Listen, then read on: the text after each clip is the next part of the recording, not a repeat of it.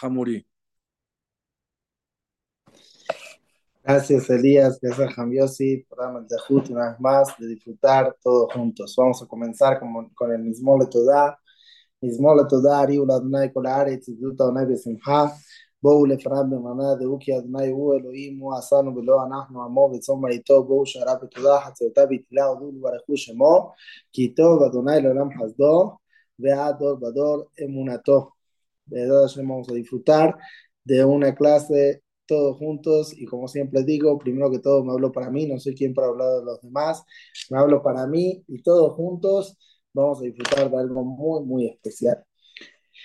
El título de esta clase es tratar de aclarar algo que como una persona me dijo el otro día, me dijo la verdad, Rab, desde esta semana que empiezan cinco perashiot Terumat, Tzaveki, Tizabe, Akeli, Pekudé, que hablan sobre la construcción del tabernáculo, del Mishkan, la verdad me aburren. Me siento aburrido. No es mi tema. Y le dije, quizás no es el tema porque no lo analizamos profundamente. Pero si realmente vamos a analizarlo un poquito juntos, vamos a ver cómo hay cosas muy interesantes que están escondidas ahí, actuales para cada uno de nosotros. Para tener una idea, para empezar, nosotros sabemos que el, el Hashem, después del pecado del becerro de oro que el pueblo de Israel comete, pide, Hashem pide que le construyan un tabernáculo, un Mishkan. Y la pregunta es simple, ¿quiénes somos nosotros para construirle una casa a Dios? A Hashem. O sea, tan fácil es construirle una casa. El otro día le pregunté a una persona, le dije, si tu hijo, que es pequeño, ¿sí? Está, no sé, en primaria, trae un día a un amigo para dormir a casa. ¿Hace falta que le des una habitación especial? Me dijo, no. Le dije, ok. Si viene una pareja a dormir a casa, le dice, bueno, ahí ya sí hay que darle una habitación especial. Le dije, y si viene una persona muy importante, un presidente, me dice, bueno, ahí hay que darle toda la casa, seguridad y un montón de cosas. Le dije, ¿y si viene Hashem a tu casa? ¿Qué hay que dar a cambio? Si Hashem viene a la casa nuestra, ¿qué hay que dar? Y en ese momento se me puso a pensar y dijo, eh, todo. Pero me dice, pero Hashem ya está en mi casa y yo también vivo con él, o sea, no le doy todo, la verdad le dije, mira, ¿sabes dónde está Hashem? ¿Dónde ustedes imaginan que Hashem está? En todos lados, ¿verdad? Pero una vez un hajam dijo, Hashem está en todo lugar que lo dejan entrar. No que lo invitan, Hashem no necesita invitación. Hashem sí quiere que le permitan entrar, porque si no le permiten entrar, Hashem dice, mejor aquí no quiero estar, yo me quiero ir para otro lado. Vino Hashem y nos dice en estas cinco operaciones, cuando empezamos ahora a leer la Torah, quiero que hagan para mí una casa en este mundo. ¿Para qué? No es para usted, para mí, ¿eh? dice Hashem, porque él no necesita ninguna casa, no necesita un hotel. Él puede estar también en todos lados. Sino como dicen Ahmanides, más que para él, es para nosotros. Nachman dice en el final de la Perashá, vos, la tercera Perashá del Humash, Shemot, tengo aquí el libro conmigo para leerles de adentro el texto, dice, Kavanata y Etzirá, ¿para qué Hashem creó el mundo? ¿Cuál fue la idea de hacer un tabernáculo? De hacer todo, ¿cuál es el juego de todo esto? ¿Qué está jugando Dios? ¿Qué está haciendo? Dice aquí, en la nutama, Her Bayetzirá Rishonah, Ben el Elion Hafetz Batachtunim. Hashem no tiene ningún otro beneficio más. Adam La única cosa tan, tan importante que tiene Hashem, ¿cuál es? Hashem espera el momento que nosotros nos conectemos con Él y entendamos que todos de Él y le agradezcamos a Él, agradecer. Eso es lo único que Hashem quiere. No porque lo necesita, sino porque nos quiere enseñar a nosotros mismos agradecer a Hashem por todo lo que nos da. Y dicen Ahmanides, es el motivo que se crearon Beta Knesset. ¿Para qué se crearon Bate Knesset? ¿Para qué se crearon Knis? ¿No sería más fácil que cada uno haga tefilá donde está y se terminó, se terminó? Todo mucho más fácil. La respuesta cuál es? Es verdad, si sería por Dios sería más fácil así. Pero el punto es para que nosotros no nos olvidemos que no podemos vivir en este mundo sin entender que hay que estar conectados con Él y estar agradeciendo cada, cada momento. Y Nachmanides dice y sigue algo muy importante. Dice.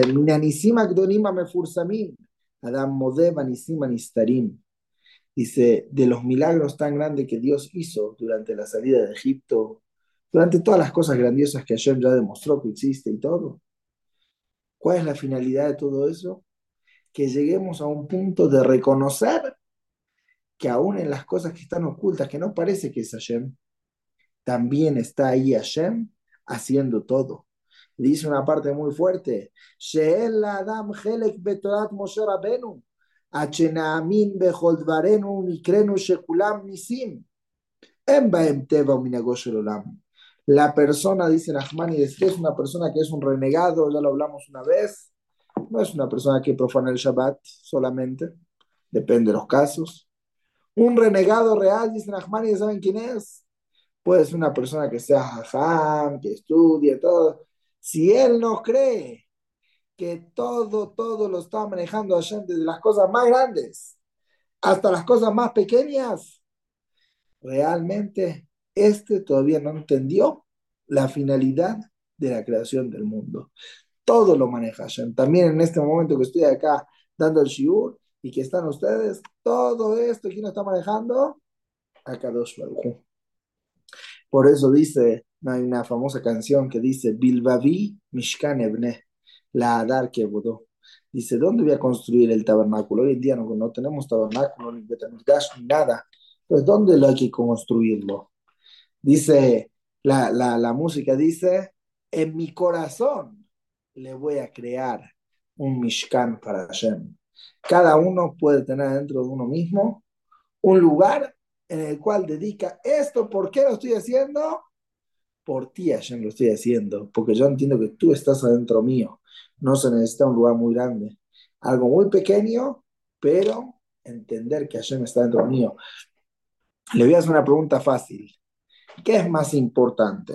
Escuchen bien. ¿Qué es más importante? ¿Un Yehudi que no cumple absolutamente nada o una Torah, un Sefer Torah? ¿Qué es más Kadosh? ¿Qué es más santo frente a Hashem? ¿Un judío renegado o un Sefer Torah? ¿Qué imaginan? Muchas personas me contestaron, me dijeron, un Sefer Torah, ¿cómo? Tiene que duchar, tiene santidad, si se cae hay que hacer ayuno, en algunos casos, ¿cómo? Seguro el Sefer Torah es mucho más kadosh. Y la semana pasada encontré, hay un libro que se llama, se llama Tana de Eliau. ¿Qué significa? Eliau Anabí escribió un libro, todas las alajot que le enseñó, todos los temas que le enseñó. Y en una de esas él dice así, dice que una vez una persona le preguntó, ¿qué es más importante? Un Yehudí o un Sefer Torah. Dijo, el mundo acostumbra a contestar que el Sefer Torah es más kadosh, es más importante. Pero yo digo, dijo Eliyahu Naví, el Yehudí es más santo, es más kadosh. ¿Por qué? Muy fácil. Porque el Sefer Torah, la Torah es la palabra de Hashem, es el pensamiento de Hashem, lo que quieran, pero es, es lo que él piensa. El Yehudí es parte de Dios, porque tiene Neshama, tiene alma. Y el alma, nosotros sabemos, es literal una parte de Akadosh Baruchu. Helek Eloah Mimal es una parte de Hashem. Entonces, ¿quién está más cercano a Hashem? ¿Un Yehudi o un Sefer Torah? Dijo Eliyahu Naví, obviamente que un Yehudi adentro de cada uno de nosotros el primer mensaje, lo que empieza la perashá esta, que leímos este Shabbat, Veazuni Mikdash, Veshahanti Betoham. Hashem pide, hagan para mí un santuario y yo voy a posar dentro de ustedes. no voy a posar solamente dentro del tabernáculo, adentro del santuario, sino dentro de cada uno y uno de ustedes. Ahí es donde yo voy a estar. El Mishkan está dentro de cada uno. ¿Y cómo se lleva esto a la práctica? Muy fácil. Vamos a traer un ejemplo, ¿no? Si una persona, por ejemplo, se va a enojar y en ese momento dice, ¿sabes por qué me quedo callado? Porque yo sé que Hashem está al lado mío. Y no solamente que está al lado mío, él está escuchando. Y él es el que está provocando todo esto. Entonces me voy a quedar callado, Hashem, por ti. ¿Cuántas veces Hashem se queda callado por nosotros? Si se acuerdan, la vez pasada explicamos lo que dice en el Bayosha, Mija Moja Baelim Hashem. ¿Quién es como tú, Hashem? En el silencio. Que Hashem se queda callado. Hashem se calla de muchas cosas. Lo que está pasando ahora en el mundo. Hashem se está quedando callado. Y la verdad yo no escuché una voz de Hashem así, no escuché la palabra de él. Quizás entendemos su mensaje, pero no escuché su voz. ¿Cómo Hashem puede aguantar que Hashem no está sufriendo? Y Moano Hashem dice, yo estoy con ellos en el sufrimiento, seguro que le está sufriendo. No solo que le está sufriendo, lo obligamos Javiajol a él a tener que firmar este dictamen tan feo que estamos viviendo. El mensaje, primero que todo, ¿cuál es? Hashem pide hace para mí un Mishkan, un santuario, un tabernáculo, dentro tuyo, dentro de cada uno y uno, hagamos para nosotros un Mishkan, una parte que vamos a decir esto, 10 minutos en el día me voy a dedicar a conectarme con Hashem. Y yo sé que muchos van a decir, bueno, yo hago tefilá, shahrid, minjá, me lo hablo para mí y, y estudio y todo, pero uno puede estar estudiando 24 horas y no está conectado con Hashem puede estar haciendo tefilá y no está conectado con Dios. Como dice el Zohar, Dainish bemahshabte. ¿Dónde está la persona? Si yo quiero saber dónde está una persona, la persona no está ni en México, ni en Chile, ni en Argentina, ni en Israel. ¿Sabe dónde están? Cada uno está donde su pensamiento está. Si el pensamiento de la persona ahora está en China, entonces este dónde está, este está en China ahora. ¿Cuántas veces pasa que uno pasa por al lado de alguien y le dice hola, y el otro ni lo escuchó? ¿Cómo? ¿No te diste cuenta?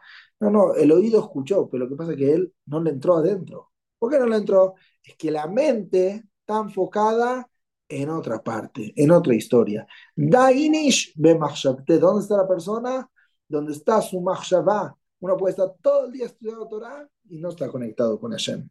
Hashem nos pide, empecemos a practicar y entrenamos a nosotros mismos en un poquito de tiempo durante el día, de tratar de decir, este tiempo lo voy a dedicar para qué? Para conectarme con Akadosh Baruj conectarme con Hashem. Entonces, primer mensaje del Shiur de hoy, ¿cuál es? El Mishkan, ¿dónde está? Dentro de cada uno de nosotros. ¿Y qué es ese Mishkan? Agradecerle a Hashem por todo lo que tenemos. Literalmente todo lo que tenemos, agradecerles. El otro día yo conté en el Shiur que, que hicimos aquí en el Betacneset, conté que vi que están haciendo un proyecto, la verdad que esto no lo iba a decir ahora, pero se me vino a la mente, están haciendo un proyecto muy lindo que se llama Malaje Nova, Los Ángeles de Nova. ¿Qué significa? Hicieron una, una página web que aparece ahí las todas las personas que fallecieron, que los mataron en este, en el 7 de octubre, nombre, apellido, cada uno y uno, fotos, parientes, todo, y cuenta ahí algo positivo de cada uno de estos, de estas personas.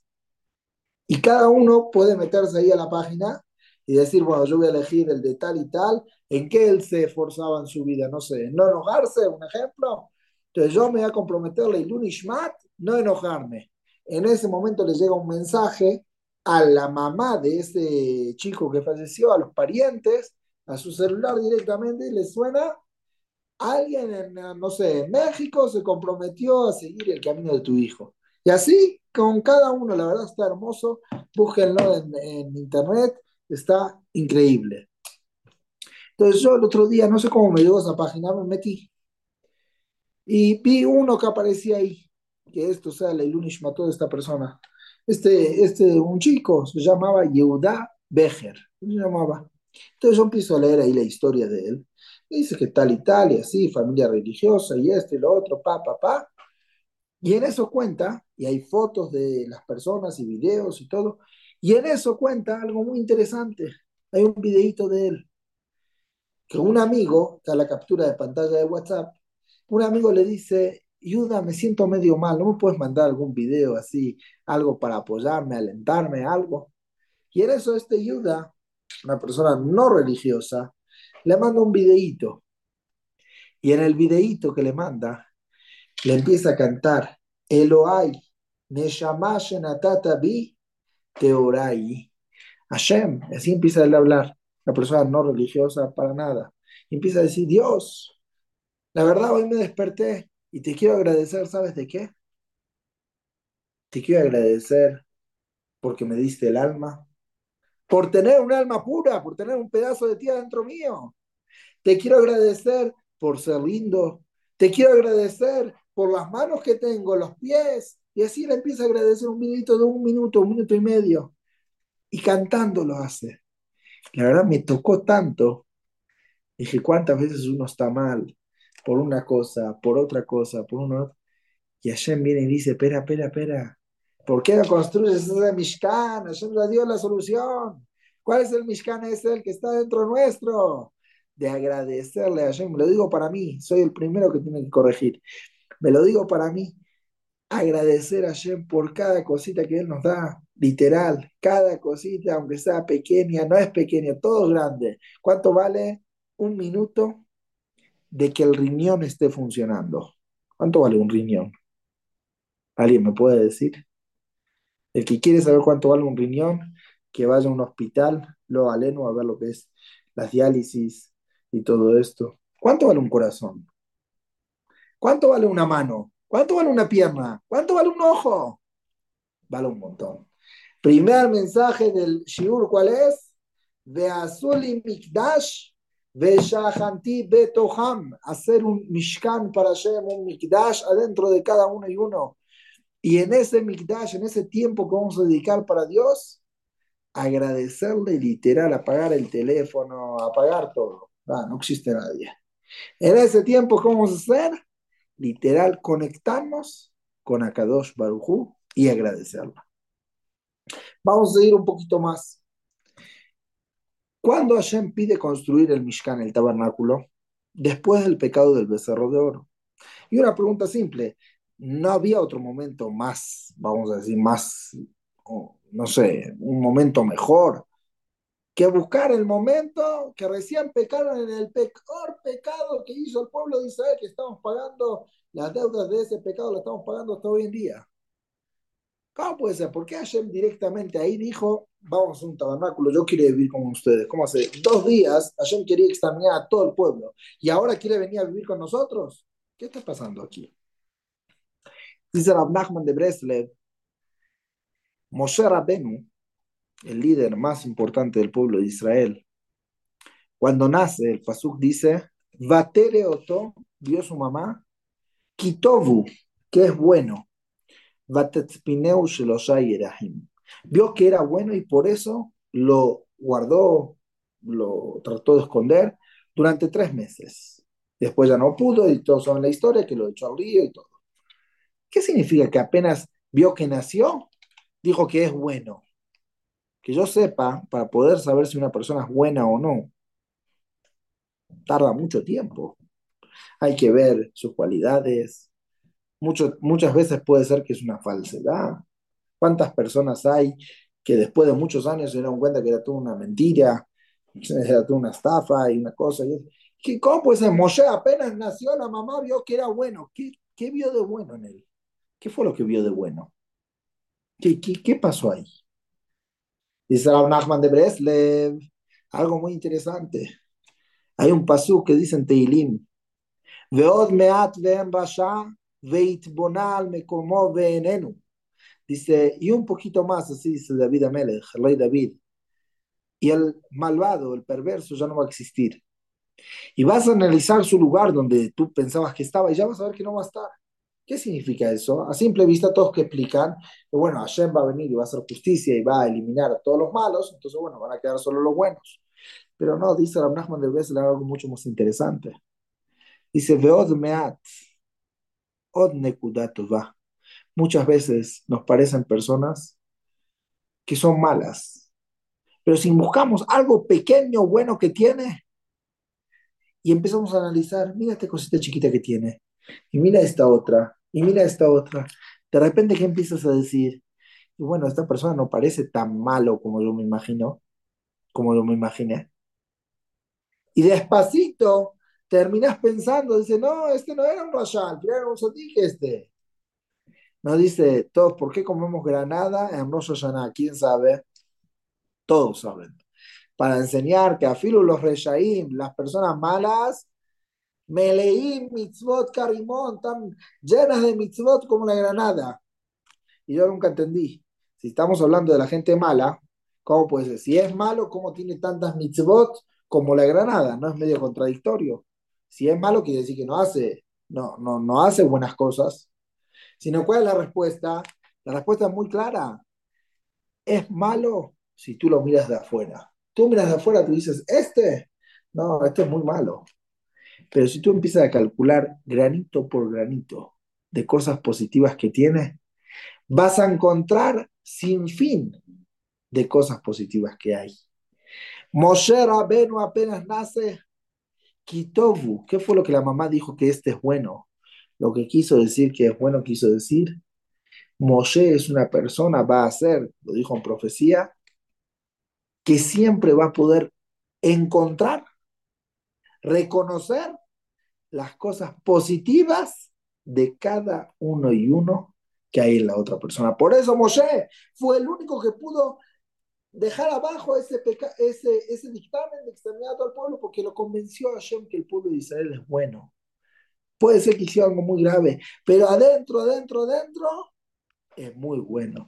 Ustedes saben, ya para ir entrando al tema del Mishkan, a la construcción y demás, para que nos alcance el tiempo, ustedes saben que cuál era el objeto más importante de todos los tiempos, más santo de todas las épocas.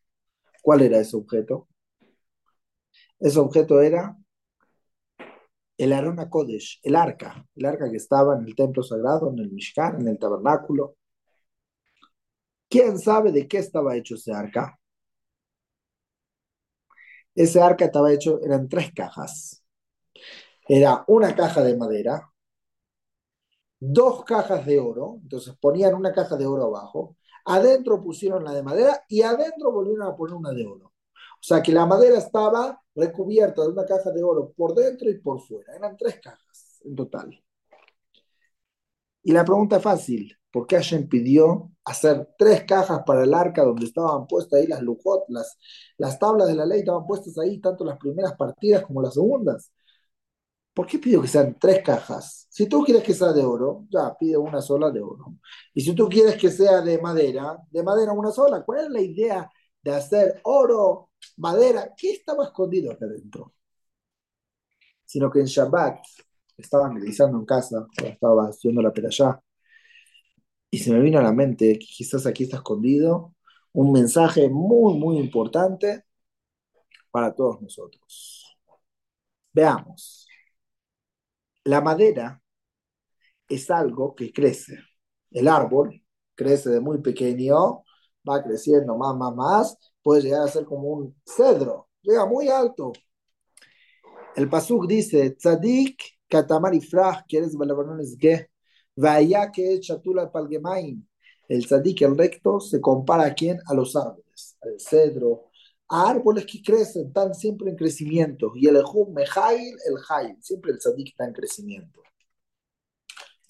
Pero el oro, si yo ahora agarro un lingote de oro y lo pongo abajo de la tierra y hago una tefila especial para que crezca más, ¿va a crecer?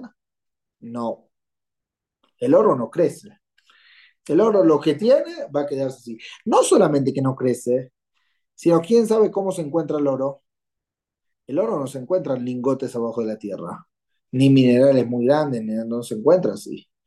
El oro, ¿cómo se encuentra? Pepitas de oro son.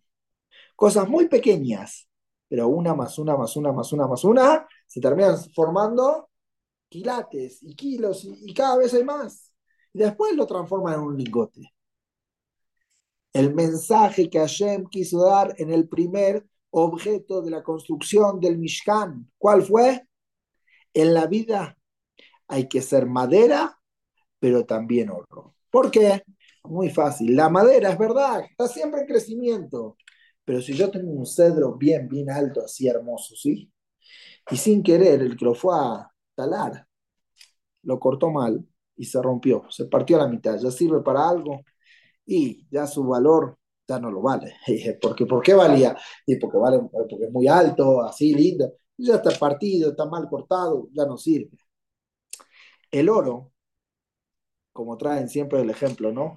Aquí tengo un billete. Si una persona agarra un ejemplo, un billete de dinero, ¿sí? Y yo lo aplasto todo. ¿Este billete sigue valiendo algo o no? Vale igual. ¿Por qué? Porque tiene el mismo valor, no cambia si yo lo aplasté o no lo aplasté. El oro es igual, no cambia si se parte o no se parte. El oro siempre va a seguir de la misma forma con su valor, porque el valor es por sí solo, aunque esté en tamaño de pepitas de oro, va a tener el mismo valor. Entonces, el mensaje para la vida quiso decir Hashem, ser oro solo que no crece no sirve. Siempre hay que estar en crecimiento. Siempre hay que estar cada vez y ahora, ¿qué nuevo etigar? ¿Qué nueva meta me voy a poner hacia mí? Ya, esta meta ya la hice, ya la logré. Ya, ¿qué sigo adelante? Siempre hay que estar en crecimiento. Pero, cuidado, porque muchas veces se vienen momentos difíciles y de repente parece que ese árbol se parte. Parece como una rama que se cae al piso, ¿no? Y se marchita. Y uno piensa, bueno, ya está, de esta ya no salgo. Tuvo un momento bueno, pero ya está, me partí, terminé. No, no, no, no, no. Decipitao aptaor, dijo Hashem. Ponle dos cajas de oro de los dos lados. Tanto antes de empezar, debes saber que el éxito de crecimiento no es de un día para el otro, es como el oro. Despacito, pepita tras pepita tras pepita. Ahí vas a empezar a crecer. Y un oro también afuera. Porque cuando veas que esa madera se esté partiendo, no te caigas. Cuando esa madera se parte, que hay que saber, tú vales como el oro, tú eres como el billete de 100 dólares, que aunque yo lo aplaste, la gente lo va a querer igual. Porque va al banco, lo cambia y se terminó, ya está. El Yehudi vale por su valor propio, pero siempre tiene que estar en qué? En crecimiento. Y nunca olvidar que si se parte, él sigue valiendo. Lo único que tiene que hacer que es seguir adelante. El otro día les traje un ejemplo, que si uno tiene un ejemplo, ¿no? Aquí tengo un, un vaso de agua. Si una persona quiere tomar, ¿sí? Yo estoy ahora en casa. ¿Cuánto vale un vaso de agua dentro de mi casa? Ya está, tengo que pararme, ir al refrigerador, agarrar el agua y ya está. Y no sé cuánto vale, cinco pesos. Bueno, ¿cuánto vale si compro esa agua en el Walmart? Y bueno, ya iba a valer 15 pesos. Y si la compro en eh, un paseo, bueno, ahí ya te la van a cobrar 30. Y en un aeropuerto, y 60. Y si la compro en la mitad del desierto cuando me estoy muriendo de sed y viene uno ahí con una botellita de agua, me dice, ¿la quieres? ¿Cuánto paga uno? todo pagaría. No, no se va a morir, va a pagar todo. Significa que el mismo agua, la misma botella, es la misma. Acá en el desierto, en el refrigerador, en todos lados es la misma. La diferencia es dónde está, cambia su valor. Muchas veces podemos estar en un lugar y nos sentimos que estoy partido, no, yo ya no valgo, ya está. Cuidado, tú eres como el oro. El oro sigue valiendo. Puede ser que en el lugar que estás no te valoren, pero eso no quiere decir que tú no tienes un valor muy importante. Tú eres una parte de Hashem. Helek Elohim no podemos olvidar esto. Todos los días Hashem nos regaló que digamos a la mañana, Neshama Bi, el alma que me diste Hashem. No podemos olvidar, tenemos una Neshama dentro nuestro, no la desperdiciemos, no la dejemos para perder tiempo o regalársela a los demás. No, aprovechémosla para cada vez salir adelante con más, más fuerza. Sigamos un poquito más. El Mishkan estaba construido con maderas y telas. ¿Quién sabe? Si quieren pueden mandar acá en, los, en el chat, yo lo leo. ¿Quién sabe de dónde sacaron maderas en la mitad del desierto para construir un Mishkan? ¿Dónde sacaron maderas? ¿A quiénes fueron a robar? ¿Qué sacaron? ¿Maderas? ¿Sacaron maderas de Egipto? ¿Cargaron maderas? ¿Qué pasó? La respuesta cuál es? Que Jacob vino. Jacob había plantado arazim, sí, él había plantado cedros. ¿Para qué? Para que el pueblo de Israel con esas maderas construya el Mishkan. Quiere decir que ya vamos a ver que el Mishkan ya viene en una época mucho antes que desde la época de Jacob. Sigamos un poquito más. Ya que estamos hablando del eh, Arona Kodesh, del arca en sí, vamos a seguir una parte más y después pasamos a la parte del pectoral, que verdad ya el tiempo nos alcanza. Si analizamos cómo estaba hecho el Arona Kodesh, era un arca, arriba tenía una tapa que se llamaba el caporet y arriba estaban los querubines. Todos saben que los querubines que tenían figuras de chicos, un chico y una chica, bebés, hay discusión, otros dicen que tenía figuras diferentes, malajim, pero Rashid trae, y la Gemara en su K, que eran figuras de malajim, de Pnei Aldab, Veyeles, eran como dos chicos, hombre y mujer. El mensaje, ¿cuál era? Uno era como Hashem y el otro el pueblo de Israel. Entonces, cuando el pueblo de Israel cumplía las mitzvot, estaban cada uno mirándose uno frente al otro. Y cuando no, estaba uno para atrás. Lo que yo no sabía era que en el momento de Birkat Koanim, de la verajá de los Koanim, y en el momento de la tefilá, dice que estos querubín levantaban la mano hacia arriba. ¿Cuál era la idea que levantaban la mano hacia arriba? Esto se lo digo rápido. El mensaje era como que Hashem está diciendo, yo estoy con ustedes. Hashem y Israel, los dos estamos pidiendo. Kaviahol, cuando uno pide tefilá a Hashem, Hashem está dentro de uno mismo porque es la entonces es como si fuera que Hashem se pide a sí mismo, Dios está pidiendo a sí mismo. A veces uno no va a pedir una verajal jajam a este, al otro, y, y, no sabe que adentro de él saben que tiene, tiene a Dios. ¿Por qué no le pide a Dios que le dé una bendición? En Shabbat dijimos que si una persona tiene emuná shenema, que cuando ve a otro yudí le está hablando a un alma, es alma con alma, si le pide una verajá, se cumple. Así está escrito. ¿Por qué? Porque le está pidiendo a Hashem la verajá. ¿Cómo no se va a cumplir? El Shabbat Shalom de un Yehudí vale más que todo. ¿Cómo te está deseando que tengas un Shabbat de paz, de cariño? Eso vale más que todo. Siguiendo adelante, entendiendo esto, vamos a ver que había una discusión entre Nachmanides y Rashi en explicar acá algo muy interesante. Nosotros sabemos que dentro del arca estaban puestas las lujot, las tablas. ¿Cómo fue la construcción de este arca? Y les voy a poner las dos opciones. Primero se construyó, vamos a hacer el ejemplo que este es el arca, ¿no? Se construyó la parte de abajo. Hashem, Moshe pone las lujot, las tablas, y después se construye la parte de arriba. O Primero se construyó todo completo, la parte de abajo y la parte de arriba que eran los querubines. Después Moshe lo desarmó y puso las lujotas adentro. Muchos que piensan, bueno, me imagino que lo construyó todo completo, porque lo va a construir separado. Pero en verdad discutieron esto Nachmanides y Rashi. Rashi, Nachmanides dice que se construyó todo completo. Después Moshe lo desarmó y puso las tablas ahí adentro. Pero eh, Rashi sostiene que no, se construyó separado. ¿Por qué? porque ahí había un mensaje muy, muy importante. ¿Cuál era el mensaje que estaba escondido ahí? La parte de abajo es la Torah, es la Lujot, pero algo más importante que está arriba. ¿Quién es el que está arriba? El pueblo de Israel y Hashem. Y eso es lo que empezamos el Shur al principio. El Yehudí vale más que la Torah. Un Yehudí es parte de Hashem. La Torah es el pensamiento de Dios pero el Yehudi es mucho más arriba. Cuando vamos a alguien que está mal, me dice, bueno, yo estoy muy apurado de ir al Beta tengo que ir a hacer tefilá. espérate, en vez de ir a hacer tefilá, no digo que no haga tefilá, pero en vez de ir a pensar tu conexión con Hashem, mira, el Yehudi que está acá al lado es parte de Dios.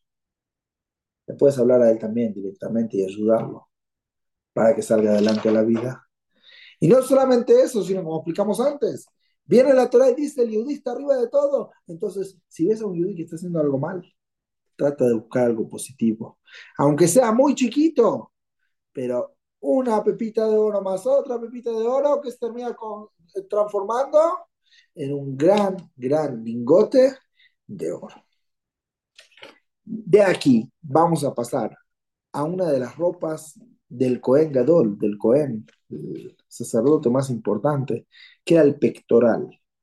Pero antes de hablar del Hoshen, del pectoral, vamos a analizar algo.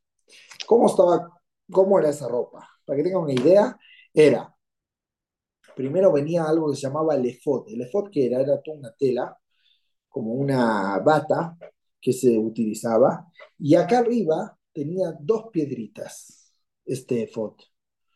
De este efod que estaba acá arriba, bajan dos argollas, unen al pectoral que estaba aquí, que ahora lo vamos a ver, y de ahí se otra vez hacia abajo. ¿Qué había en las piedritas que estaban aquí arriba? Esas eran las abne shoham, eran dos piedras. La palabra shoham, como lo llama la Torá, son las letras shin, he, mem, que es igual que la palabra Moshe. Shoham es lo mismo que Moshe. Viene a hacer referencia al mérito de Moshe y dos piedras, las dos tablas de la ley, las dos rupot. ¿Qué estaba escrito en esas piedritas? De un lado estaban seis tribus, Reuben, Shimon, Levi, Udá, Isahar, y del otro lado las otras seis.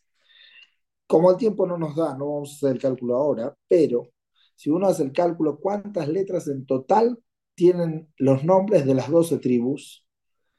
A ver si alguien sabe rápido. ¿Cuántos, ¿Cuántas letras en total tienen las doce tribus? Bueno, para no perder tiempo, en total tienen 50 letras. ¿Qué tiene que ver el número 50? ¿Por qué el número 50? Eran 25 de un lado y otras 25 del otro lado. ¿Quién sabe? Hay dos pesukim en la Torá que también llevan 25 letras. ¿Cuáles son? Shema Israel Hashem Eloheinu Hashem Echad Baruch Shem Kevod Malchutol Olam Si cuentan las letras, cada uno lleva 25. Si ustedes se recuerdan, Jacob, cuando se encuentra con sus hijos antes de fallecer, él dijo, el pueblo, los hijos que dijeron el Pasuk Shema Israel, y él contestó, Baruch Shem Kevod. Las 25 y 25 letras vienen a hacer referencia a la conexión de Hashem con Israel, Hashem Elohim, Hashem Ahad. Nosotros decimos que Hashem es único. Ese es el 25 y 25. Y si analizamos algo, la palabra de Had, nos sabemos que hace referencia a que las mismas, suma igual, suma 13, igual que la palabra Abba, amor, que viene a decir que Hashem hace todo con nosotros, pero lo hace por amor, por cariño. Esas eran las 25 y 25 letras. Aún en los momentos más difíciles, el Cohen que decía, Hashem lo está haciendo todo esto, pero lo está haciendo todo esto le va con un fin bueno, para algo positivo, igual como hablamos del tema de Moshe, que era bueno en, su, en él mismo. Entonces tenemos 25 y 25. ¿Dónde aparece también el número 25? En Birkat Kohanim, Kote Barehu, la palabra He, 25. O sea, cuando los Kohanim dan Berajá, qué tienen que pensar? En el pasuk de Shema Israel, que Hashem es el que está dando Berajá. Hashem es el que está mandando todo. Entonces, si otra vez recordamos que cada Yehudi en verdad es parte de Hashem, y bueno, la verajá ya te la manda él directamente. No es que está llegando vía un emisario ni nada de eso, sino directamente Hashem. Ahora, si pasamos al pectoral en sí, ¿cómo era? Eran 12 piedras que tenían los nombres de los Shebatim, de las tribus, no solamente de los Shebatim, sino también el nombre de Abraham, Isaac y Jacob, y Shivte Yeshurum. Aquí yo tengo en el teléfono una foto para mostrarles, no sé si se va a ver bien, pero, a ver, voy a mostrarles un segundo, aquí está. no sé si se va a ver bien o no, para que vean, no sé si se ve bien, pero les lo voy a leer. La idea era que en cada piedrita, eran tres, tres, tres y tres, decían seis letras en cada una. Por ejemplo, la primera Reuben. ¿Cuántas letras hay en la palabra Reuben? Vamos a tratar de hacer un poco de gimnasia matemática. ¿Cuál era la palabra? ¿Cuántas letras tiene la palabra Reuben? Cinco. Le aumentaban la Aleph de Abraham, en total seis. Shimon, ¿cuántas letras tiene? Otras cinco. Le aumentaban la Bet de Abraham. Levi, ¿cuántas letras tiene? Tres le aumentaban la Resh, He y Mem de Abraham, total eran seis. Yehudá, ¿cuántas letras tiene? Cinco, le aumentaban la Yud de, Yaakov, de Yitzhak. Y Sahar también cinco, le aumentaban la Tzadik. Zebulun, cinco, más la seis. Y así cada una. Cada una de las letras, en cada piedrita estaban talladas seis letras. ¿Por qué justo el número seis? ¿Qué tiene que ver el seis? Bueno, uno a decir, muy fácil, el 6 son los seis días de la creación del mundo. los seis días de la creación. Pero, si hacemos un poquito más de cálculo, ¿cuánto es 6 por 12? Porque eran 12 piedras, y si en cada una había 6, 6 por 12, ¿cuánto es rápido? 72. 60 más 12, 72. 72 nosotros sabemos que es el nombre más santo de Hashem, Shem Ain Bechemot, nombre más kadosh. No solamente eso, sino si, seguimos analizando un poquito más, en los seis días de la creación del mundo, ¿cuántas horas tiene el día? Solo el día sin la noche, 12 horas. 6 por 12, 72. Son los seis días de la creación con las 12 horas que tardaba el día. Nosotros sabemos que la Torah dice, Olam Gesed y Pané. El mundo se va a construir con qué? Con Gesed, con favor. Cada uno, hay que, lo digo ahora para mí, cada uno que le hace un favor al otro está construyendo el mundo. Cada uno que es egoísta y no hace un favor al otro, está destruyendo el mundo. Sí, lo está destruyendo. El mundo no lo destruyen solamente la gente malvada, terrorista y todos estos. Cada uno de nosotros, si hacemos egoístas, estamos destruyendo el mundo. Si no ponemos Gesed, con Gesed se construye, con lo contrario se destruye. ¿Cuánto suma la palabra Gesed, la guimataria? Gesed es una Het, son 8, una Samach, 60, más una Dalet, 4. 8 y 4, 12, más 60, 72 otra vez. Hashem creó el mundo. 72, acá hace referencia a su nombre, hace referencia a los 12 Shevatim que estaban en estas piedras y hace referencia a la creación en sí, a los seis días, a los seis días de la creación del mundo, para enseñarnos que qué. Oraita, Israel, Hadu, Hashem, la Torah y el pueblo de Israel uno solo. Si hacemos gesed, favor, viendo lo positivo que hay en cada uno de los demás, automáticamente estamos copiando las conductas de Hashem. Y si copiamos las dos conductas de Hashem, ¿qué pasa? Automáticamente tenemos casi que los mismos poderes que Akadosh Baruchu. Y ahora sigamos un poquito más analizando. Trajimos el número 6 y el número 12. ¿Cuántos meses tenemos? 12 meses. ¿Cuántos Mazalot hay? 12 Mazalot. Trae el Kedushat Levi. A ver si el tiempo nos da. El Kedushat Levi trae que hay seis cualidades que se llaman Or Joser y Or Yashar. ¿Qué significa? Seis cualidades que uno trata de acercarse a Hashem y también es recíproco, porque Hashem también trata de acercarse a él de esas seis formas. Vamos a tratar de explicarlas rápido para poder alcanzar todo lo que queremos hablar. ¿Cuáles son esas seis? La primera es amor, el amor a Hashem. Y lo mismo Hashem nos ama a nosotros. La segunda, ¿cuál es? Ir a, el temor a Hashem. Lo mismo Hashem teme tiene miedo de hacernos sufrir, Él no quiere hacernos sufrir. Tercero, Tiferet.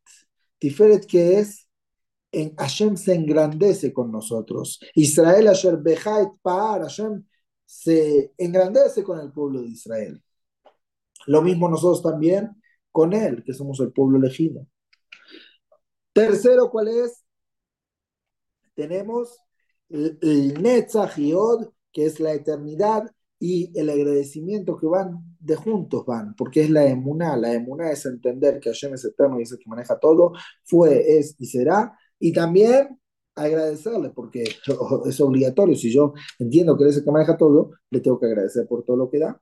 Y la sexta, ¿cuál es? Itkashrut la Hashem, conectarse con Dios, ser la base de nuestra vida, la conexión con Él, que es lo que mantiene todo. Estos seis están tanto de nosotros hacia Él como Él hacia nosotros. Seis más seis son otra vez el número doce, los dos, las doce tribus. Y ahora voy a decir algo en paréntesis, ¿sí? Hay doce meses y nosotros este año tenemos trece porque tenemos doble Adar. ¿Por qué hay doble Adar? Porque el mes de Adar representa la tribu de Yosef. Yosef tuvo dos hijos, Menashe y Efraim. El primer hijo se llamaba Menashe. ¿Por qué llamaba Menashe? Menashe es Kinashan y Elohim. Et me hizo olvidar de todo mi sufrimiento. Voy a recordar momentos difíciles. Por eso dicen que el primer Adar es un mes de Berajá y todo, pero también de un momento un poco difícil. Pero el segundo mes, que es el mes de Adar Bet, el de Purim, viene a hacer referencia a quién? A Efraín, que Efraín y Elohim Berezoní, al revés, es un nombre de, de gracias a Hashem que me engrandeciste en el país de mi sufrimiento, justamente donde yo pensaba que estaba sufriendo, era el motivo para mi éxito. Si Yosef le daban de elegir de nuevo, tratar de pasar por todo lo que pasó en su vida, pero terminar, llegar a ser rey, seguro que lo aceptaba. Porque entendió que el sufrimiento al final que era, no era un sufrimiento, era un camino para llegar a transformarse, a ser lo que él fue. Entonces, otra vez vemos acá en el mismo punto el número 12. Y para seguir una cosita más, hay que saber que estas piedras preciosas, hay discusión de dónde es que salieron. Algunos dicen que las trajeron de Egipto, pero otros dicen que fueron 12 piedras que Jacob, si se recuerdan, en Perashat Bayetse, cuando Jacob se escapa de su casa por el Zap y toda la historia, dice que llegó a un lugar y se puso a dormir. Dice, Vaikaj me abnea macoma, agarró de las piedras de ese lugar. ¿Qué eran esas piedras? Dice, eran estas doce. Y se terminaron uniendo y se hizo una sola. Eran las piedras que después se utilizaron para el pectoral, vamos a decir, de la parte más sagrada que tenía el Cohen Gadol, que con él hacían preguntas, porque cuando había una pregunta ayer, se iluminaban las letras del pectoral y según eso se sabía ¿Cuál es la respuesta que Hashem nos quiere dar? ¿Qué hay que hacer? Hay que salir a la guerra, hay que hacer cosas, tanto general para el pueblo de Israel como para cada uno personal. Era preguntarle a Hashem, literal, preguntarle a Dios. Imaginemos, nos mandaron WhatsApp a Hashem. Bueno, acá existía. Así era. Este era el Hoshen Mishpat, el pectoral. Otros dicen que en verdad esta, estas piedras vienen del Eben Ashtiyah, la piedra famosa, que no me da eso para dedicarle un figura especial, qué era esa piedra, pero había algo que se llamaba Leven Ashetiyah, que de ella se creó el mundo, y de ahí es que a dónde vienen estas piedras para cada uno de uno. Y ahora, ya que en el tiempo, nos, Baruch ya nos alcanzó el tiempo, vamos a terminar con algo muy importante. Si tienen para escribir, les va a encantar poder anotarlo. La semana pasada yo estaba con la pregunta y me pregunté a mí mismo, dije, ¿qué significan estas piedras? ¿Que las piedras, los minerales tienen poderes espirituales? ¿Qué es esto? ¿Qué estamos haciendo acá? ¿Idolatría? ¿Qué es esto? ¿Qué estamos haciendo? ¿Qué es lo que estamos haciendo? Y vi que Rabén Bejaye, uno de los Rishonim, dice que sí, las piedras tienen un poder espiritual. Mientras que se cuidan con tajará, con pureza. Si se cuidan con pureza física y espiritual, tienen un poder que Hashem les puso a esas piedras. Y eso era que tenía que ver, cada piedra tenía que ver con qué? Con alguno de cada tribu. No es que cada color fue porque sí, sino cada color tiene que ver con alguna cualidad de esa tribu. Vamos a tratar de explicarlas de una forma clara y concisa. Ok, esto lo trae Rabenu Bejaye, uno de los Rishonim de la época de Maimónides, y explica una por una el mensaje que tiene para nosotros. Vamos a empezar la primera tribu, quien era Reubén. Reubén, el hijo mayor. Reubén tenía un rubí, una piedra de color roja. ¿Por qué justo el color rojo le tocó a Reubén? Entonces sabemos que Reubén, cuando fallece Rachel, Jacob pone su, su carpa en la casa de la sirvienta de quién de Rachel. Y Reubén se enoja y va y lleva la carpa de su papá a, dónde? A lo de su mamá, a lo de Lea. Y Hashem se enojó con él y Jacob también. De eso, Reubén siempre estaba avergonzado. Cuando uno pasa vergüenza, ¿de qué color se le pone la cara? Rojo. Por eso le tocó la piedra roja. Está escrito que qué poder tiene esta piedra roja. Dice que tiene que ver con todas las cosas que tienen que ver con sangre, con partos, con lo aleno, personas que pierden, que tienen que abortar. Todas estas cosas tienen que ver con el rubí. Y realmente utilizar una piedra rubí tiene, siempre y cuando uno lo use con kedusha, con, con pureza, y desde que se creó esa piedra, tenga, la utilice con la pureza especial, tiene poderes, tiene el poder de ayudar en esto. Sigamos al segundo, Shimon. Yo no voy a decir los nombres en español, el que quiere después le digo. ¿Por qué? Porque hay discusión cuál es la traducción literal de cada piedra, de cada una. Entonces le voy a decir como trae Rabenu Bejai, que era uno de los jajamín de la época de Maimónides. La piedra de Shimon se llamaba Pitedá, era de color verde. ¿Por qué? Porque de la tribu de Shimon salió un señor llamado Zimbri Ben Salú, que fue el que se casó con una mujer no judía y al que, el que Pinhas los mató a los dos, toda la historia que todos conocen. Y en ese momento está escrito que todos los que pecaron con las mujeres no judías se les transformaban las caras a ser de color verde. Está escrito que esa piedra sirve para enfriar al cuerpo. Bien, cuando uno está caliente, lo enfría. Levi dice que le tocó Bareket. Bareket era una piedra que iluminaba. ¿Por qué? Porque de Levi salió Moshe, que trajo la Torá, y la Torah también ilumina. Esta piedra sirve para la Jofma. Seguimos adelante con Yehudá. Yehudá tenía una piedra que se llamaba Nofej, que también era como un verdoso. Ese verde era por la historia que tuvo con Tamar y por la historia de Yosef, que su papá siempre lo acusaba. Sentía como que Yehudá fue partícipe de todo ese problema. Entonces, por eso él siempre se sentía de color verde, así de la eh, vergüenza. Está escrito que el que utiliza esta piedra sirve para las guerras, para ganar guerras y no tener enemigos. Y por eso David Amelech siempre ganaba las guerras, porque venía de la tribu de Judá y tenía este, este poder. Después viene Isahar. Isahar era zafiro, zafir. ¿Qué era el zafiro? Viene del punto de la humildad.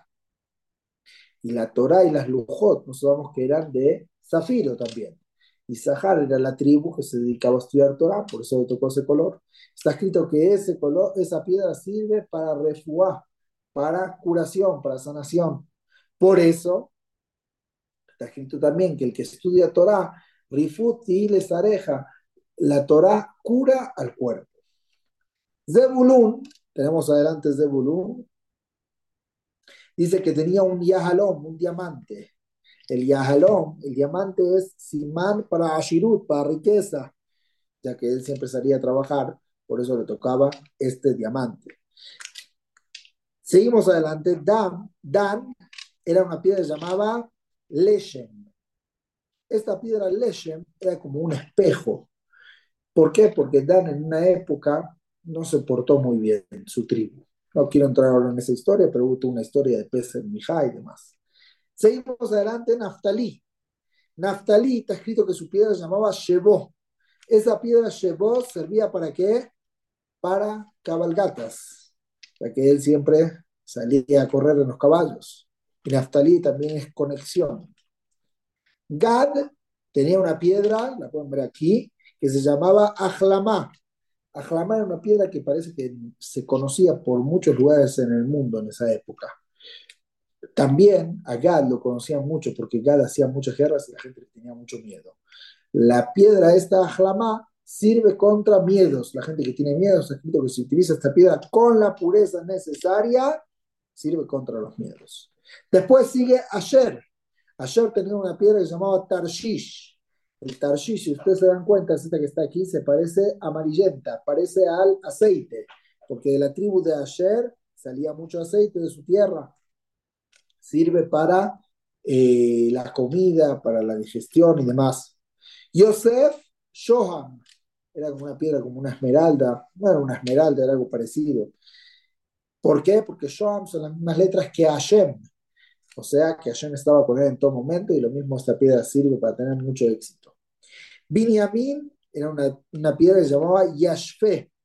Yashfe es Yeshpe. Dice, hay una boca. ¿De qué boca? Porque está escrito que Yosef, el único que le contó todo lo que pasó, que lo vendieron los hermanos y todo, fue a Binyamin. Y Binyamin nunca le contó a nadie nunca hizo pasar vergüenza a sus hermanos. Entonces también le tocó una piedra como de color rojo con verde que para, está escrito que también sirve para parar eh, hemorragias y demás, que el punto era así como él se quedó callado y tapó su boca, también él tiene ese mérito. Voy a aumentar algo más sobre Zebulun, que dijimos que era el diamante. El punto del diamante, ustedes saben que el diamante de dónde sale del carbón. El carbón es de color negro. Si uno ve carbón para hacer asado y carbón de diamante, va a decir que es lo mismo. Pero el que sabe, sabe que adentro, si tallamos, rompemos el carbón, vamos a encontrar diamante. Lo mismo cuando uno va a trabajar, como te tocabas de uno, muchas veces se ve que la vida está como carbonizada. Está como el carbón, no sabe de dónde salir adelante, está todo negro, no sabe de dónde va a seguir. Y ahí que viene saber que adentro, adentro, adentro, adentro, que hay hay algo bueno, hay hay algo positivo ahí adentro. Si utilizas eso positivo, puede ser que en el camino aparece negro, pero a la larga, a la larga, a la larga, ¿qué vas a encontrar? Vas a encontrar que realmente ahí está algo positivo que me estaba guardando para ti. Y para terminar, última cosa, un minuto, no robo más tiempo. El Urim dentro del Urim Betumim, dentro de este pectoral, está escrito que había un papel con el nombre de Dios. ¿Quién escribió ese papel? Entonces todos piensan que lo hizo Moshe, pero no, está escrito que quien lo hizo fue un papel que cayó del Shamaim, igual que el Baruch Shamar.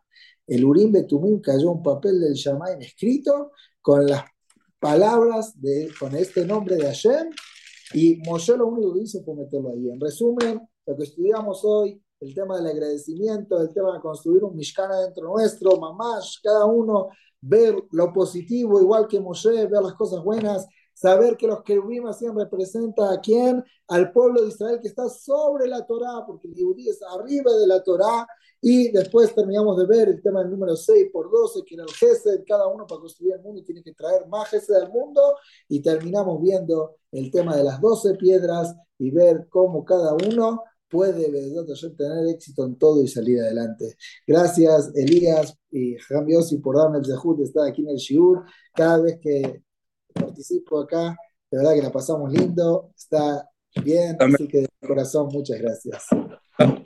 Más espectacular, más profundo, más lleno de luz. La verdad es que increíbles conocimientos que nos transmitió hoy, como me escriben acá y dicen las palabras de Ham Uri, no solo penetran en nuestra alma y, en nuestro corazón, sino que penetran en la mente, que es lo más difícil por la manera de explicar con historias, ejemplos y Torah. Raburi Kelsi es un gran sabio, dice acá, dice saludos desde Argentina, qué bonito expone Raburi Kelsi, tiene un gen especial y con mucha profundidad, espectacular el sur de hoy, y me piden la cartelera, claro que sí, mañana Hamsuri Katán, el martes está a Hamza Alisaed, el miércoles Hamza Ulkredi, y así seguimos toda la semana. Y a Raburi Kelsey lo vamos a tener otra vez pronto, porque cada que está nos llena de luz, nos llena la semana, nos llena el corazón con explicaciones muy profundas. Increíble la explicación, Raburi, de cada piedra, de cada, de cada tribu, la explicación de por qué comentaban los nombres, en la Karata Tobashem, todo lo que dijo de los 12 y el número 72, que significa Gesed, una clase que queda muy, muy grabada y la verdad una clase muy especial, Raburi Kelsey. Muchas gracias de corazón a ustedes por todo, por darme el zehut, de hablar para mí, nada más que lo hablo fuerte. De verdad de corazón, gracias a todos. Gracias, familia Hamsum Letová. Empezamos con el pie derecho de la semana. Mañana no se pierdan a Hamsuri Katán. Gracias, Hamuri. Lo tenemos pronto otra vez. Gracias, familia Gamsum Letová. Y Besat Hashem Nos vemos pronto a todos. Laila, todo muy buenas noches.